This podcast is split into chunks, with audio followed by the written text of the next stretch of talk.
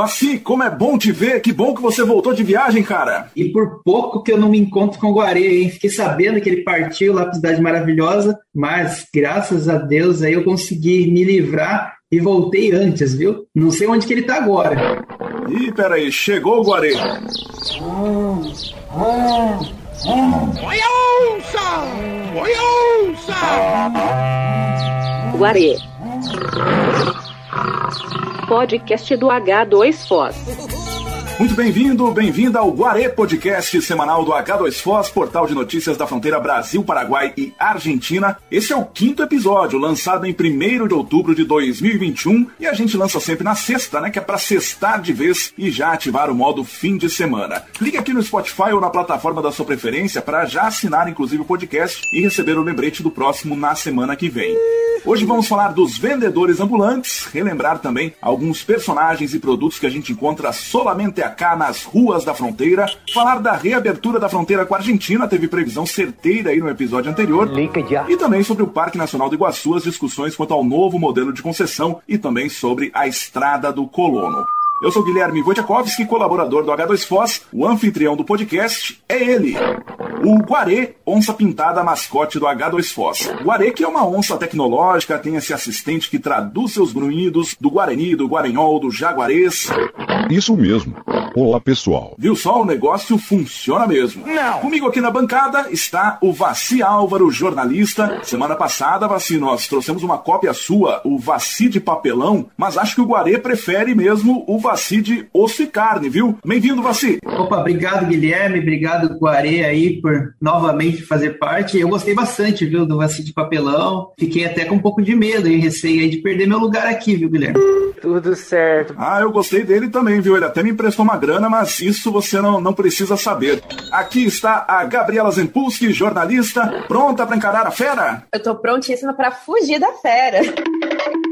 Bom dia, boa tarde, boa noite a todos os nossos ouvintes e todos os meus colegas daqui do podcast. E por último, para dar oi, mas preparado para ser o primeiro para dar tchau e fugir da onça nos instantes finais do podcast, Fabiano Severino, pedagogo, tudo tranquilo? Tudo bem, Guilherme? Tudo bem, Guarê, Gabriela? E eu quero saber se o Vaci trouxe biscoito Globo pra gente lá do Rio de Janeiro. Não. Esse é um assunto que eu também quero saber. Está pronto aqui o nosso Clube da Onça. Qual que é o primeiro assunto, Guarê?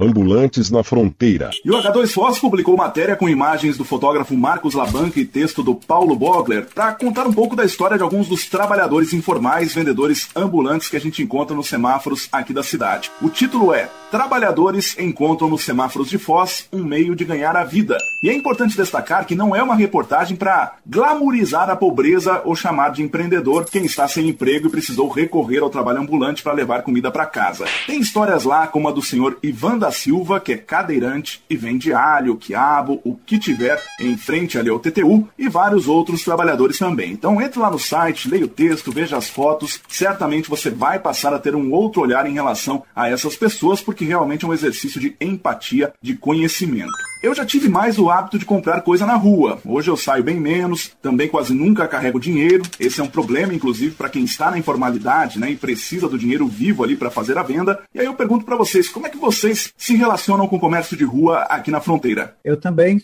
tenho saído muito pouco, porque a região que eu moro, a região que eu trabalho, eu tenho a sorte de ser perto, mas realmente a gente tem percebido um aumento do número dessas pessoas na rua. Ainda que variando um pouco produtos que vendem, além daqueles que estão em situação mais complicada, que não tem nenhum produto para vender. E a gente tem percebido, inclusive, um aumento de estrangeiros nas ruas, vindos a Foz do Iguaçu e não conseguindo emprego. É a impressão menos que eu tive até agora. Eu normalmente não compro muito de rua, até porque eu também não sou de carregar muito dinheiro. O máximo que eu compro são as balas, né? Aqueles morangos que eu vejo o pessoal vender dão água na boca, mas infelizmente eu nunca tô com dinheiro para comprar. E eu também tive essa mesma impressão que o Fabiano teve. Pessoas com aquelas placas falando: sou da Venezuela, preciso de ajuda para alimentar a minha família. É uma consequência, assim, muito triste de se ver. É uma situação que realmente né, vem aumentando aí ultimamente. Mas o que me chama atenção, tentando ver se, se é que existe um lado positivo nessa história toda, é a criatividade né, desses ambulantes Excelente aí material do, do Paulo junto com as fotos do Labanca e traz uma reflexão mesmo, né? Muitas vezes essa classe ela é invisível para os motoristas, para os pedestres. Às vezes a gente acaba nem olhando para o rosto dessas pessoas e vendo que realmente elas estão ali por uma necessidade, elas estão buscando sustento para suas famílias de uma maneira digna, né? Tem uma senhora que vende bombons e esses dias atrás eu estava voltando da casa da minha avó uhum. e ela estava lá no semáforo tentando vender bombom e era tipo 11 horas da noite. É triste, sabe? Dá um, uma dor no coração que eu não sei descrever. Então, outro caso que a gente tem cuidar bem, e esse caso é cuidar mesmo, é o número de crianças, né, que tem aparecido também nos semáforos, assim. As crianças não podem estar ali, às vezes só assim, ah, mas é que tá, tem que trabalhar e tal, mas muitas vezes as crianças estão sendo exploradas por outros adultos. Então, lembrando que ao encontrar crianças ali, adolescentes, é importante fazer um, um comunicado e não é denúncia para prender criança, mas é sim porque criança tem que ser protegida. E essa é uma realidade não só de Foz do Iguaçu, estamos falando aqui porque nós quatro estamos justamente aqui na cidade de Foz, mas a gente sabe que no Paraguai, em Cidade Leste, em Porto Iguaçu, na Argentina, é uma realidade também, né? Essa dos trabalhadores informais que recorrem à rua como o ganha-pão. Agora o Vassi tocou num ponto muito interessante, que é a questão da criatividade. Aqui na fronteira a gente já tem um panorama diferente de outras cidades brasileiras, por exemplo, né, brasileiras, paraguaias e argentinas, que é que devido a esse encontro entre os três países, a gente encontra nas ruas produtos diferentes. Por exemplo, em que local do Brasil você encontra chipa, alfajores, torrones, produtos diferentes do habitual. E temos também pessoas extremamente criativas. Eu lembro de um garçom, por exemplo, né, um ambulante que se vestia de garçom e saía vendendo água, carregando a água na bandeja como se estivesse num restaurante. Eu não lembro exatamente se foi comigo ou se foi aí com a minha tia. Uma de nós duas estava passando na rua e de repente Jack Sparrow deu um poema para uma de nós duas. Depois eu fui pesquisar, ele viaja por aí fantasiado. Eu achei muito criativo. Outra coisa também, tem um senhor que se apresenta nos semáforos. Ele tá sempre com um violão, uma caixa de som e um microfone. E o som dele é tão potente, viu, Gabi, que às vezes de dentro do estúdio da rádio ali próximo eu conseguia ouvir o som dele tocando no semáforo ali do Boici. Comprar erva de tererê na rua, eu acho que só em Foz do Iguaçu deve encontrar isso, né? Além de coisas como pomelo. Eu me lembro muito bem de um senhor que sempre encontrava vendendo flores e abordavam os casais e tal, e, e criavam sempre uma situação constrangedora, né? Porque às vezes a pessoa do lado estava esperando que você comprasse, é uma coisa complicada. Agora, uma coisa é reconhecer que neste sol de Foz do Iguaçu, que é um sol para cada um, e quando alguém não sai, outro fica com dois, tem muita gente sofrendo na rua debaixo desse sol. É realmente aí uma prova aí de, de fogo, né? Com perdão do trocadilho. Mas, e além disso, um personagem aí que marcante de Foz do Iguaçu é o Homem da Faixa, né? É o Jacob, um missionário aí que, na verdade, faz um tempo já que eu não vejo ele pelas ruas de Foz, sabe? Mas eu acredito que ele continua aí pregando a fé dele com faixas aí em vários idiomas, sempre de terno, Glória a Deus. arrumado ali. Então esse aí também deve passar um calor danado. Eu acho que só tem um pessoal que passa mais calor que ele aqui na fronteira, que é o pessoal ali que se fantasia no semáforo, coloca aquelas fantasias da patrulha canina, do Mickey e tudo mais, para pedir doação pro sopão da madrugada, viu? Esses sofrem bastante. Eu vejo que às vezes eles não aguentam o calor e eles erguem a máscara, né? Erguem a cabeça ali do personagem. Aí meus filhos ficam até assustados. Eles olham lá e, nossa, olha lá, pai, por que, que ele tá com o pescoço daquele jeito? Ele quebrou. É uma cena, assim, mais ou menos de terror. Agora, terror eu tinha quando a gente ia no Paraguai antes, ali em Ciudad Leste, e chegava por trás, assim, do nada, o vendedor de maquininha de massagem. Ele já ia chegando, colocando aquela massagem no pescoço da gente, né? E... Massagem patrão, massagem patrão. Ou então com a maquininha de cortar o cabelo. Ele já chegava na orelha da gente, fazendo aquele zzz, aquele barulho. Aquilo era uma experiência de terror. Não me fala uma coisa dessas que eu tenho pesadelo. Meu cabelo é enorme. Não sabe o tempo que eu gasto com ele pra depois vir alguém atrás de mim com maquininha, Deus me livre. Eu passei situações complicadas no Paraguai, que assim, porque eu uso barba já faz muito tempo. Um dia eu achei que alguém ia fazer minha barba mesmo. O rapaz chegou perto do meu rosto com aquela maquininha. Eu falei assim, moço, deixa assim do jeito que tá, tá legal. E o Vassi citou o Jacó, o homem da faixa, mas vocês viram que o Jacó tá com um concorrente forte agora aqui na cidade? Vocês já viram um cidadão ali que fica nas esquinas fantasiado de índio, o Apache Carbono 14? Já vi e nunca consegui entender o que ele fala. Eu nem sabia sabia que ele falava. Esses dias é que eu vi que ele tinha um, um megafone, né, que estava lá falando alguma coisa com relação à Amazônia, mas até agora eu não entendi ainda, viu? Precisando de uma assessoria de comunicação aí, viu? Ajude o Mosca Bono 14, porque eu também não vi e não sei quem é. E além dos vendedores, além dos ambulantes, né, nos semáforos aqui de Foz do Iguaçu, nós temos também uma grande quantidade de artistas de rua. Não que muitos vendedores não sejam justamente artistas, né, na arte ali da venda, mas nós temos o pessoal do malabarismo, né, que a gente sempre vê. Eu lembro uma vez que eu vi uns argentinos usando umas facas de açougueiros caracterizados lá com um avental cheio de sangue, jogando aquelas facas pro alto, tudo. Olha, se a guarda municipal visse aquilo ali, dava problema. A gente sabe que alguns artistas de rua já tiveram problemas com a guarda municipal. Uma vez durante a faculdade, um dos meus trabalhos de rádio foi entrevistar artistas de rua. Consegui falar com dois. O primeiro tem uma história super interessante, deu uns 20 minutos só de entrevista. Ele veio de Porto Alegre até aqui em Foz de bicicleta. Aí o outro era um argentino com uma vida mais triste. O pai dele agredia ele e um dia ele teve que sair de casa, conseguiu aprender a arte dele, que era fazer malabares. E esses dois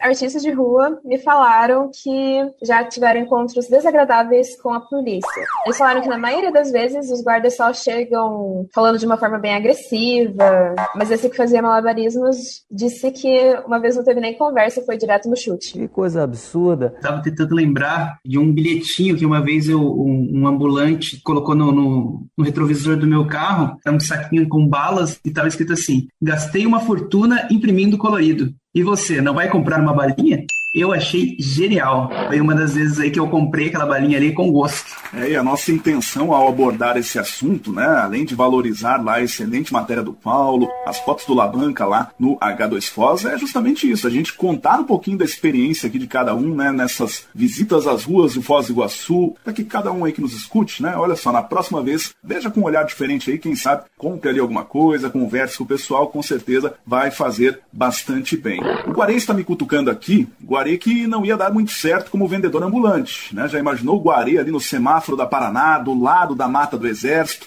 Acho que ninguém ia querer chegar muito perto da onça, não, né? Por mais que a oferta dele fosse boa. Qual é o nosso próximo assunto, Guarê? Reabertura da fronteira. Aliás, eu não deveria nem ter perguntado pro Guarê, eu devia ter deixado o Fabiano adivinhar qual assunto é, porque na edição passada do podcast ele teve uma premonição. Ai, ai. A gente falava aqui da reabertura da fronteira com a Argentina, né? A exigência do comprovante de vacina e também de teste RT-PCR para entrar no país vizinho. E o que, que você disse mesmo, Fabiano? Que poderia logo surgir ali plaquinhas e faça seu teste aqui. Já estou imaginando algumas placas assim, teste de PCR faça aqui seu teste de PCR para poder entrar na Argentina. E parece que, segundo notícias da semana, isso já tem. Tem algum ouvinte do podcast aí que aproveitou a ideia e seguiu por lá. E o Cláudio Dalla Beneta, jornalista do H2 Foz, faz o acompanhamento diário das últimas sobre o noticiário da fronteira. Então, se bater alguma dúvida com relação a requisitos, como fica essa nova fase de outubro e tudo mais para fazer a travessia para a Argentina, h2foz.com.br, Facebook H2Foz, Twitter também, é só entrar em contato que toda a equipe terá prazer em compartilhar informação com você. E quem disser que ouviu no Guarê, ó, não ganha brinde nenhum, mas pelo menos enche a bola do podcast e a gente vai ficar muito feliz. Pera aí, Guarê, não corre pro mato não. Qual que é o assunto de agora? Minha casa. Parque Nacional do Iguaçu. Casa de todos nós, tem gente que diz que as cataratas são o nosso quintal de casa, né? Mas pegando aí o conceito de casa planetária, a importância local e global do Parque Nacional do Iguaçu é bem maior do que qualquer palavra que a gente use para expressar. Agora, no mês de novembro, termina o contrato da empresa que opera os serviços turísticos ali no acesso às cataratas do Iguaçu e um novo processo de concessão será feito pelo governo federal. O debate nem sempre é tão amplo quanto a gente gostaria ou precisaria, mas já tivemos algumas audiências audiências públicas, um período em que o edital ficou disponível no site do governo para consultas e sugestões e muitos apontamentos já foram feitos em relação ao texto original. Alguns pontos foram questionados, como o período de 30 anos de concessão, considerado por algumas entidades como muito longo, o preço do ingresso tinha lá o valor de 120 reais, e a princípio não se falou em descontos para moradores da região, turistas nacionais ou turistas do Mercosul, como é feito hoje. Também se questionou sobre o valor da outorga, para onde vai o dinheiro, Prefeituras e lideranças da região defendem que seja aplicado aqui mesmo. Enfim, o sinal de alerta disparou porque qualquer erro que venha a ser cometido agora pode impactar o turismo e a economia de Foz do Iguaçu e região por simplesmente três décadas. A gente tem visto, na verdade, uma grande confusão, né? Tem uma linha do tempo aí que desde o começo do ano aí vem se discutindo modelos de concessão, o que a gente espera aí como morador de Foz do Iguaçu. Duas coisas principais, né? Que a comunidade aí não seja excluída aí desse processo, que ela tenha aí os um mínimo aí de privilégio por morar na região, ter um valor mais acessível até para levar seus parentes, os turistas da cidade que, que vêm visitar a Foz do Iguaçu. E também que a gente espera que maior parte da renda aí fique na cidade, né? Que esse dinheiro aí não acabe indo para os outros grandes centros aí, para a empresa que for responsável que vencer essa licitação, essa concessão aí do Parque Nacional, né? Você falou dos preços, né? A gente está numa situação que agora está tudo caro, até o arroz que é o básico do básico da nossa alimentação.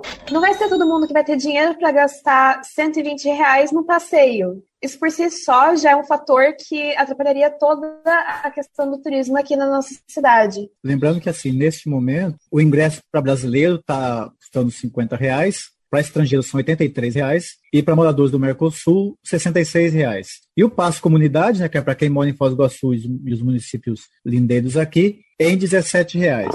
E essa coisa, Guilherme, de concessão por 30 anos, a gente já viu isso com os pedágios. A luta e a dificuldade que é para fazer qualquer mudança e acaba não fazendo. Confesso me preocupa sempre essa ideia de a gente privatizar esses espaços, tornar um espaço que priva as pessoas de chegarem até lá.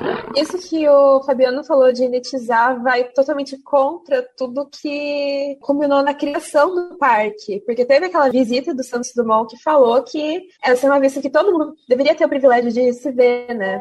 Agora, um problema e um tema que exige vigilância constante em relação à integridade do Parque Nacional do Iguaçu é o da Estrada do Colono. Né? Existe um projeto de lei tramitando lá em Brasília, um projeto de lei do deputado federal Vermelho, que tem título de eleitor aqui em Foz, já foi prefeito no Sudoeste, tem eleitorado nas duas regiões e que pretende criar a figura legal de Estrada Parque para reabrir o trecho de 17 quilômetros da rodovia PR 495 que ficava dentro do Parque Nacional, mas foi fechado por decisão da Justiça e hoje nem existe mais, né? A vegetação já recuperou completamente o espaço. O argumento é de que seria aberta uma estrada ecológica, tipo estrada ecológica derrubando a mata que cresceu ali nos últimos 20 anos e colocando o carro para passar no meio de uma área de preservação, né?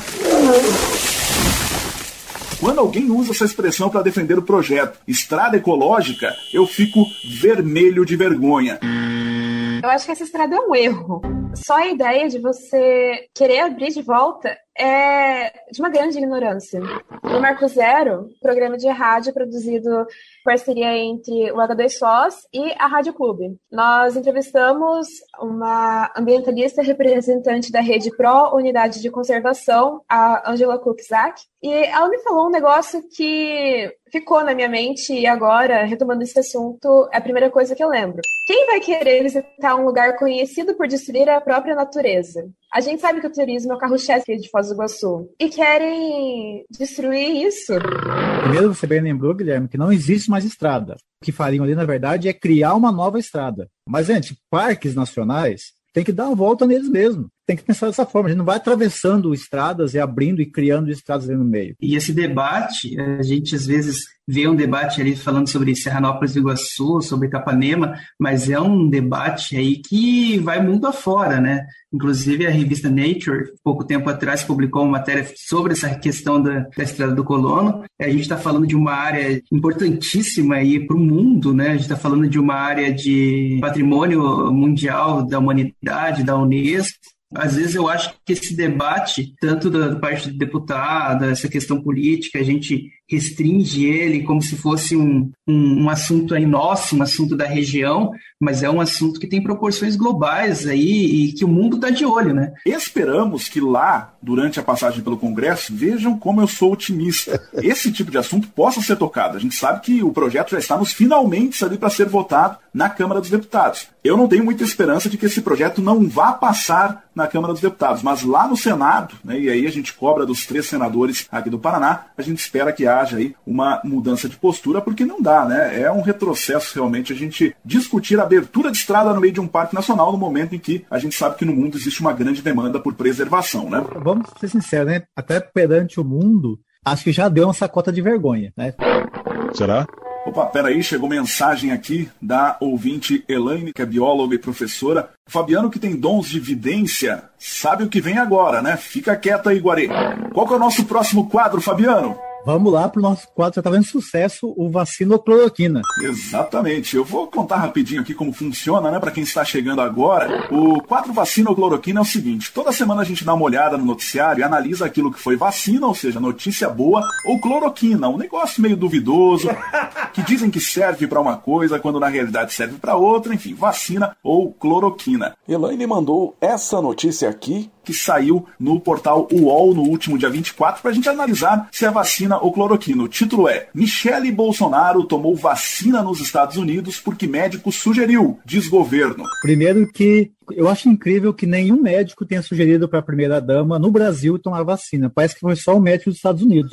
em seguida, o presidente faz das suas famosas lives dizendo que a Michelle perguntou para ele o que ele achava sobre ela tomar ou não. Desde quando um homem tem que dizer para a mulher se ela deve ou não tomar vacina ou deve ou não fazer qualquer outra coisa.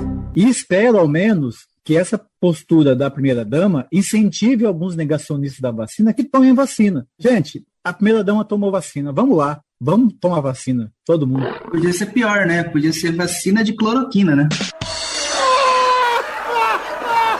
Conseguiu deixar a situação mais vacilada ainda, assim. Eu acho que foi ruim, talvez vocês cortem. Não! E nosso agradecimento ao ouvinte Elaine pela colaboração e deixando aqui os canais né, para contato: Facebook H2Foz, Twitter H2Foz também. Lá no h2foz.com.br tem o WhatsApp, e-mail. A gente espera a sua participação. Para vocês, quais foram as vacinas do noticiário dos últimos dias? A minha vacina é para uma escritora que está prestes a lançar um livro por financiamento coletivo. O livro dela é, se chama Sete Monstros trata de folclores e lendas no período que ainda não existia as divisões entre Brasil, Paraguai e Argentina. É uma obra de ficção, eu achei a proposta muito interessante, até porque não se vê tantos conteúdos assim. Para mim, a vacina da semana é a questão do Natal de Águas e Luzes de Foz do Iguaçu, que é uma parceria aí da Itaipu com a prefeitura de Foz do Iguaçu. E além disso, tem a questão do Engramado, né, que é um dos principais aí destinos turísticos do, do Brasil. O Natal de lá foi cancelado, né? Então,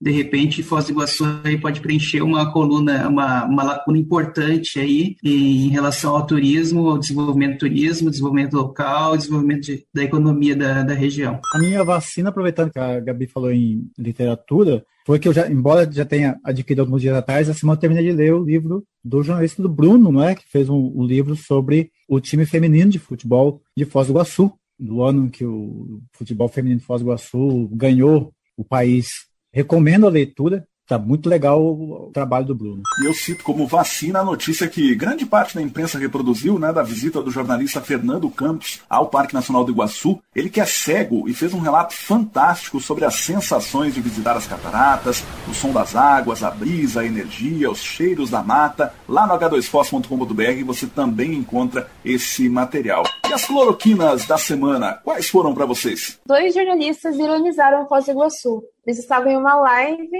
de um programa deles, aparentemente, é chamado Os Cancelados. Aí um deles falou que visitar Foz do Iguaçu é muita falta de roteiro, e outro falou que a pessoa só visita Foz do Iguaçu porque tá nas últimas e que é um lugar para jogar as cinzas.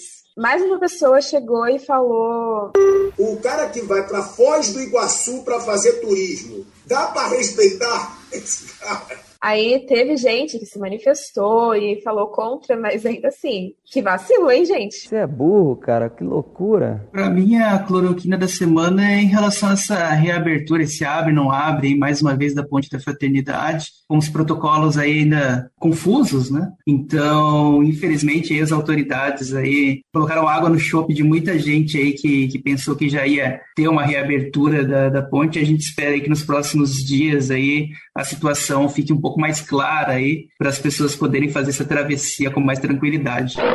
Minha cloroquina, eu vou destacar uma matéria do portal H2 Foz, assinado pelo Paulo Bogler. Vereador apresenta projeto para a distribuição de Bíblias nas escolas municipais de Foz do Iguaçu. Lembrando que as escolas não são de orientação ateia, né? as escolas são laicas. Isso quer dizer que não é proibido ter Bíblia. Inclusive, existe disciplina na escola que é disciplina ensino religioso. O vereador parece ter uma ideia aqui de querer incentivar a leitura, dizendo, inclusive, que o livro não é só religioso, né? Mas, assim, eu acho que os vereadores poderiam pensar em outras coisas na pauta da educação. Existe um plano municipal de educação e vamos lembrar que o espaço laico é um espaço que tem que respeitar todas as religiões, inclusive quem não tem sua religião. Eu cito como cloroquina uma notícia literalmente ligada à hidroxicloroquina, né? As denúncias feitas à CPI da Covid sobre o uso desse e outros medicamentos ineficazes contra o coronavírus nos pacientes de um hospital de São Paulo por uma operadora de plano de saúde. Eu espero que as denúncias sejam falsas, porque se forem verdadeiras, o negócio lá de diminuir a oxigenação do paciente para liberar leito de UTI, a frase de que óbito também é alta, enfim, um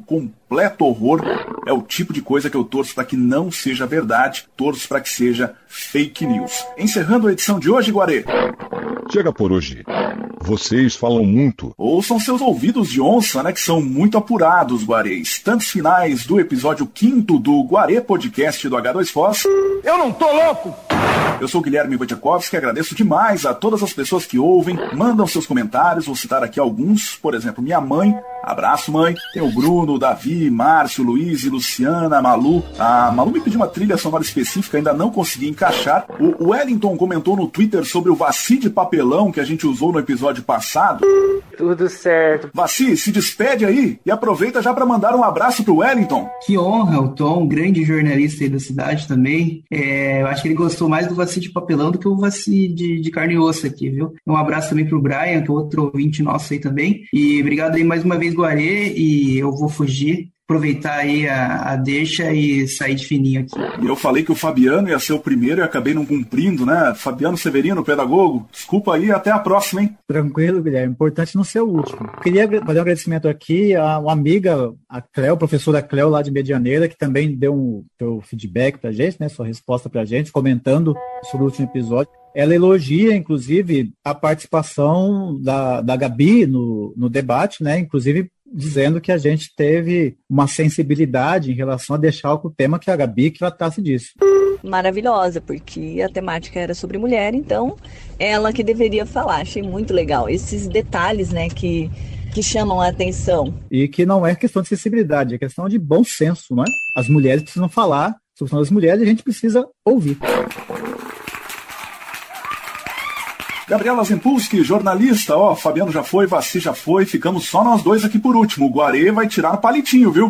É, eu vi o que tu fez aqui, Guilherme. Mas eu agradeço a todo mundo que tá ouvindo nosso podcast, todo mundo que tá comentando. Eu agradeço principalmente a minha família, que toda vez eles se juntam para escutar. E quero aproveitar esse último momentinho para chamar as pessoas para assinarem o nosso portal para ter acesso às melhores notícias daqui da nossa Tríplice Fronteira. Até semana que vem. É, o Guarê, semana passada eu achei que ia escapar, né, Guarê? Mas você mandou um amigo seu, o Guará, o lobo da nota de 200 reais, para literalmente me pegar na saída. Esse é o quinto episódio, eu já levei a pior nos outros quatro. Você não cansa, não? Claro que não. Me dá um abraço, Guilherme. Lá vou eu, então. Pega leve, Guarê, pega leve. Não, Guarê, não, não, Guarê, não! Continuará? E ainda chegou o Guará. Continua não, continua não.